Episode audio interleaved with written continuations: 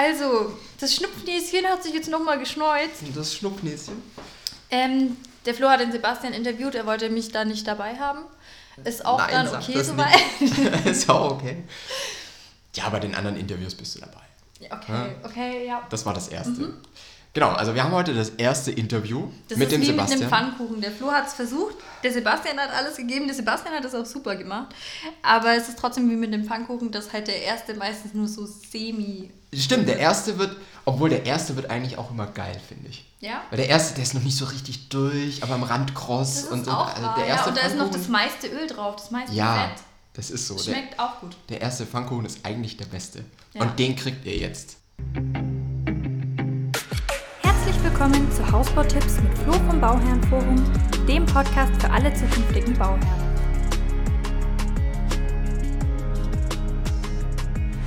Ja, Also hier ist jetzt das komplette Interview mit dem Sebastian. Der hat gebaut, ist noch in der Bauphase gewesen, als wir dieses Interview gemacht haben. Hat da auch ein bisschen Probleme, da wird er jetzt gleich mal drüber sprechen. Und ähm, ja, geht auch so um Themen wie Abrisskosten und mit dem Architekten ist viel schief gelaufen. Hört es euch einfach mal an und äh, wir hören uns danach wieder. Ja, also du hast ein Haus gebaut und ähm, vielleicht kannst du mir einfach erstmal ganz kurz ein paar Hintergrundinfos geben. Was hast du gebaut? Äh, Baufirma musst gar nicht nennen, aber ähm, einfach mal so die Eckdaten, damit man sich da ein bisschen was drunter vorstellen kann. Genau, also wir haben jetzt oder sind dabei, ein Haus zu bauen über ähm, eine renommierte Fertighausfirma eigentlich. Äh, es gab viele Probleme und deshalb ähm, denke ich, sprechen wir heute auch darüber. Wir haben so eine Wohnfläche von circa 160 Quadratmeter, haben mit Keller gebaut, das war uns damals ganz wichtig. Und hatten das Glück, wir haben in einem Sanierungsgebiet ein Grundstück gekauft, da waren noch Bestandsgebäude drauf, die haben wir abgerissen und haben das jetzt neu gebaut. Ah, okay, cool. Und ähm, habt ihr dann vom Grundstück her, hat es irgendwie irgendwelche Herausforderungen, dass es eine Hanglage hat oder schwierige Zufahrt oder sowas? Oder wie war das? Ne, also das Grundstück liegt ganz gut, es liegt relativ zentral in der Stadt drin. Das Einzige, was Probleme gab, war, dass es mehrere Parzellen waren, die erstmal neu vermessen und zusammengelegt werden mussten. Aber das andere war relativ easy vom Grundstück her. Okay, dann ist das ja schon mal gut, dann kamen da nicht so irgendwie noch mehr Kosten auf dich zu in der Hinsicht sozusagen. Genau, nee, nur die Abrisskosten, aber die wurden zum Teil eben über äh, ein Förderprogramm gefördert, sodass es jetzt nicht so teuer wurde. Ah, okay. Wo lagen die ungefähr, damit man da mal so einen, so einen Anhaltspunkt hat? Die Abrisskosten lagen bei 60.000 Euro. Ah, okay. Die Ja, Angebote ja. haben aber geschwankt zwischen eben 60 und 160.000. Also Oh, das okay. war äh, schon Vergleichsarbeit. Okay, ja, das glaube ich. Okay. War dann ein relativ großes Objekt, was da weggerissen wurde, oder? Oder wie kann man sich das vorstellen? War, das war ein altes Bauernhaus, also ja, noch mit Fachwerk und alten Steinen drin. Es Mhm. war relativ groß. Dann nebendran, fast direkt dran gebaut, war ein normales Wohnhaus mit einer Scheune und einer Garage. Also das jetzige Grundstück war sozusagen fast komplett bebaut. Ah, okay, ja. Verstehe. Okay, und jetzt hast du gesagt, mit einem renommierten Fertighausanbieter sollte man meinen. Und äh, die Show heißt ja auch nicht äh, zu Unrecht, was euch vor dem Bau keiner erzählt. Ne? Ähm, was würdest du denn sagen, was, was hat dich denn besonders überrascht? Vielleicht machen wir erstmal so die, die ersten Punkte und dann schauen wir mal ein bisschen, was so wirklich mehr gekostet hat. Aber was lief denn jetzt nicht so optimal?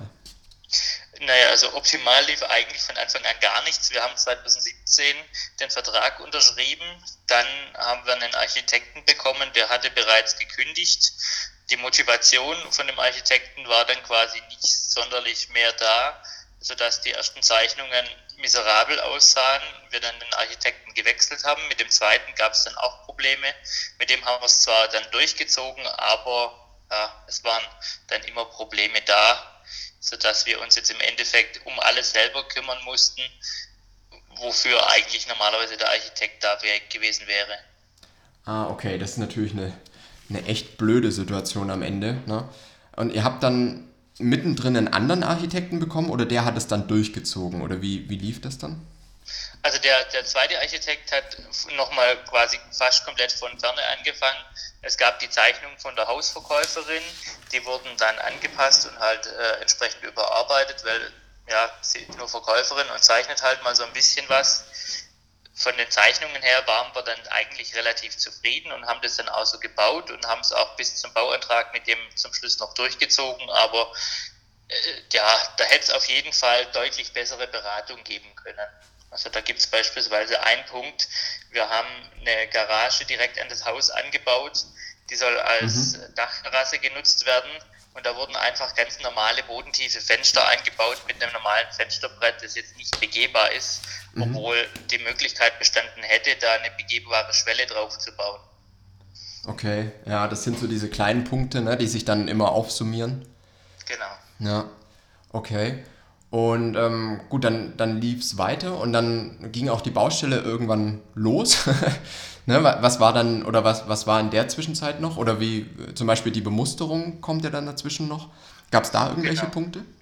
Nee, also die Bemusterung war relativ gut. Mhm. Also wir hatten da eine sehr, sehr kompetente Beraterin, was allerdings nicht gut lief, überhaupt nicht. Die haben ein halbes Jahr gebraucht, um die Bemusterung abzuschließen weil zwei Lichtschächte und die Putz- und Reinigungstür von dem Kamin geändert werden mussten. Das haben die innerhalb von einem halben Jahr nicht geschafft, okay. sodass sich das Ganze dann eben auch nochmal entsprechend verzögert hat. Ah, okay, verstehe.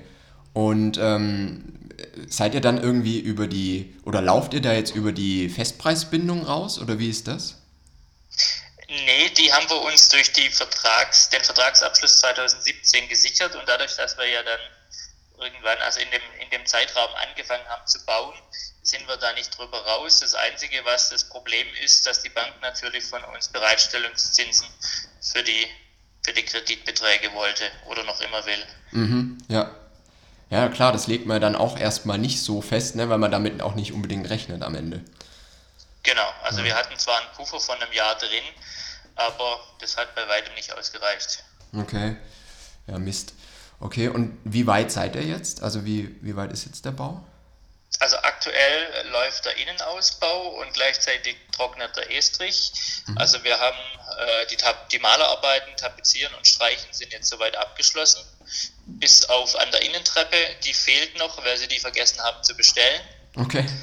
Ähm, da muss dann entsprechend auch der Estrich noch nachgegossen werden, sodass ja, Bodenbeläge können jetzt aktuell noch überhaupt gar nicht gemacht werden.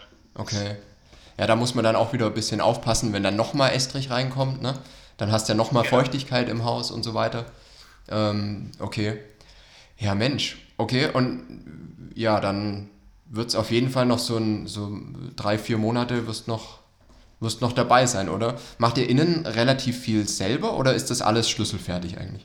Nee, wir haben schlüsselfertig gekauft, mhm. ähm, weil wir erstens nicht das Know-how haben und ähm, auch die Zeit einfach nicht. Mhm. Und haben gesagt, wir lassen das machen, dann ist es gut und sauber gemacht. Ja, gut und sauber ist relativ. Ja. Aber ja, also mit den, mit den Malern und den Fliesenlegern sind wir jetzt bisher ganz zufrieden. Okay, ja, das ist ja schon mal super. Ne? Okay, und dann vielleicht noch so ein bisschen die Kostenseite, ähm, wenn du da noch was sagen kannst. Was hat euch da überrascht? Also gab es da irgendwas, ähm, wo, womit ihr gar nicht gerechnet hättet, dass die Position so hoch ist oder vielleicht auch so niedrig? Ne? Kann ja auch eine, eine positive Überraschung sein. Ähm, was würdest du da sagen? Also negativ war auf jeden Fall, dass sie uns nicht darüber informiert haben, dass die LAN-Kabel für das äh, Netzwerk im Technikraum einfach aus der Wand geführt werden zu einem Bündel mhm. und die nicht angeschlossen sind. Also wir mussten da jetzt für knapp 600 Euro über den Elektriker noch einen zusätzlichen Switch beauftragen. Das hat uns von vornherein keiner gesagt. Okay. Ähm, was jetzt hinterher noch rauskam, erst kürzlich, dass ja für das Katasteramt auch noch eine Vermessung erfolgen muss, was nochmal zusätzlich ordentlich Kosten verursacht, hat uns auch keiner gesagt bei irgendeiner Beratung oder so. Mhm. Also ja, Kosten kommen eigentlich immer mehr, als man überhaupt denkt. Ja, das ist so, gell? Und ähm, ich hatte gestern auch einen Bauherrn, der hat mich gefragt, ja, wie hoch sollte man denn den Puffer ansetzen? Also einfach nochmal, ne, damit man ein bisschen was auf der Seite hat, falls eben solche Kosten, die man jetzt nicht wirklich sehen kann, auf einen zukommen. Ähm, wie hast du das gemacht? Hast du da irgendwie eine Daumenregel gehabt oder wie, wie hast du es gemacht? Wir haben mal so ein bisschen grob gerechnet, was kostet das Haus mit Grundstück, was kostet so ja, Küche und Garage, was man noch so zu braucht und haben dann so ja, grob 20.000 bis 25.000 oben drauf gerechnet, dass man eben noch ein bisschen Puffer hat. Okay, also so 20 bis 25 hast du mal pauschal genommen genau. sozusagen. Okay. Und ähm, so Thema Erdarbeiten oder sowas, gab es da irgendwas? Oder war das dadurch, dass, dass der Abriss da erfolgt ist, haben die das da alles mitgemacht? Oder wie, wie war das?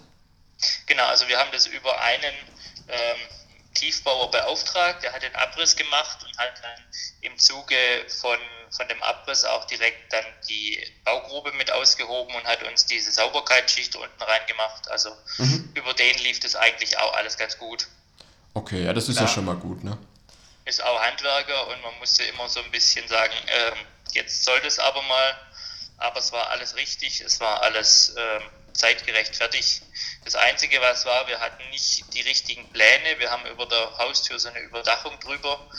Da sollte das Fundament bis runter auf die, auf die Bodenplatte. Mhm. Das war in keinem Plan so richtig eingezeichnet und ersichtlich. Das heißt, als die vom Keller angerückt sind, mussten die das erstmal mit der, mit der Schaufel noch freischaufeln. Wir waren ganz froh, dass die nicht wieder abgerückt sind und gesagt haben, ja, das ist nicht richtig vorbereitet, wir machen das jetzt nicht. Mhm, okay, ja, Gott sei Dank, ne? Ja, auf jeden Fall. Also ähm, ich weiß nicht, was ich gemacht hätte, wenn die wieder abgezogen wären. Ja, das ist immer schwierig, ne? Okay, also das ist ja auf jeden Fall, ähm, ja, es kommen überall immer mal Themen her und, und äh, irgendwo Mehrkosten und sowas, ne? Aber ähm, gefühlt habt ihr euch da auch ganz gut vorbereitet, weil auch bei der Bemusterung ja relativ wenig äh, dazu kam, ne? Ähm, hast du irgendwie einen speziellen Tipp für alle, die jetzt noch so ein bisschen davor sind, vielleicht noch in der Entscheidungsphase, mit wem sie bauen wollen? Ähm, oder vielleicht gerade schon auf einen Anbieter eingeschossen, aber da jetzt noch halt an der, an der finalen Verhandlung von Vertrag und Angebot. Ähm, hast du irgendwas, was du denen sagen würdest, wie man sich jetzt optimal vorbereitet oder was man noch machen kann? Also ich würde persönlich vermutlich nur noch mit einem Bausachverständigen bauen, der einfach mehr Ahnung hat als jetzt irgendwie eine Privatperson. Wir sind jetzt mit unseren Aufgaben gewachsen und haben uns das alles angeeignet. Mhm. Aber wenn man da jemanden an der Seite hat, der weiß, auf was man achten muss, ähm, beispielsweise auch direkt beim Vertragsabschluss, dann kann das viel wert sein und dann denke ich, lohnt sich auch der Kostenaufwand, den man dann damit hat. Cool, also vielen Dank. Das war ja äh, fast ein bisschen Werbung für uns. nee, aber auch vielen Dank, dass du ähm, deine Erfahrungswerte ähm, hier jetzt mit uns geteilt hast. Das ist super. Ähm, freut mich wirklich sehr und äh, lass uns da gerne in Kontakt bleiben. Ich wünsche dir auf jeden Fall alles, alles Gute, dass äh, der Bau jetzt dann auch wirklich so fertig wird, äh, wie ihr euch es vorstellt. Ne? Also ja, das, das hoffen wir. Also wie, wie gesagt, wir, wir sind dran, äh, mit unseren Aufgaben zu wachsen. Wir wissen jetzt, auf was geachtet werden muss, zumindest bis zum Stand heute.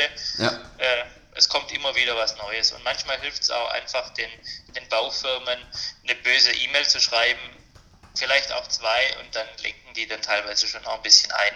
Wenn ja. man sich dann noch rechtlich ein bisschen informiert, hat man ganz gute Chancen. Aber nichtsdestotrotz würde ich immer, immer dazu raten, einen Sachverständigen dazu zu nehmen. Ja. Cool. Ja, das ist ein gutes Schlusswort. ähm, also wirklich vielen Dank für, deine, für deinen Erfahrungsbericht. Und ähm, ja, wünsche euch wirklich, dass, dass dann das Haus auch nachher ähm, so wird, wie ihr es euch vorstellt, damit sich die, der ganze Aufwand auch irgendwo gelohnt hat. Ne? Ja, danke. Das können wir auf jeden Fall gebrauchen. Ja, super. Dann danke, Sebastian. Genau, das war das erste Interview äh, mit einem Bauherrn, hier dem Sebastian. Und ähm, wenn ihr wissen wollt, welche Baufirma es ist, dann schreibt uns gerne. Wir wollen hier einfach wirklich keine Namen nennen. Das wird auch mit den weiteren Interviews so sein. Es äh, werden hier keine Firmennamen genannt, gell? Ja, das und Datenschutz, wir, so. wir passen auf alles wirklich gut auf. Wir passen auf. Und ähm, ja, es waren einige Punkte dabei, die wirklich, äh, ja, wo man wirklich, glaube ich, was lernen kann. Ne? Also, dass man gerade nicht äh, ohne, ohne Sachverständigen bauen sollte. ja, das ist immer das, das Wichtigste sowieso. Das ist so, ja. Hat er auch bestätigt. Und ähm, ja, das, aber man sieht auch, dass es halt wirklich äh, bei Unternehmen, die sich erstmal sehr hochwertig präsentieren, muss man trotzdem immer unter die Haube schauen. Mhm. Ne? Die nächsten Interviews stehen auch schon bereit. Ja. Gell? Haben wir schon gemacht. Wir haben zum Beispiel welche, die haben viele Kinder und die haben mit Galerie gebaut.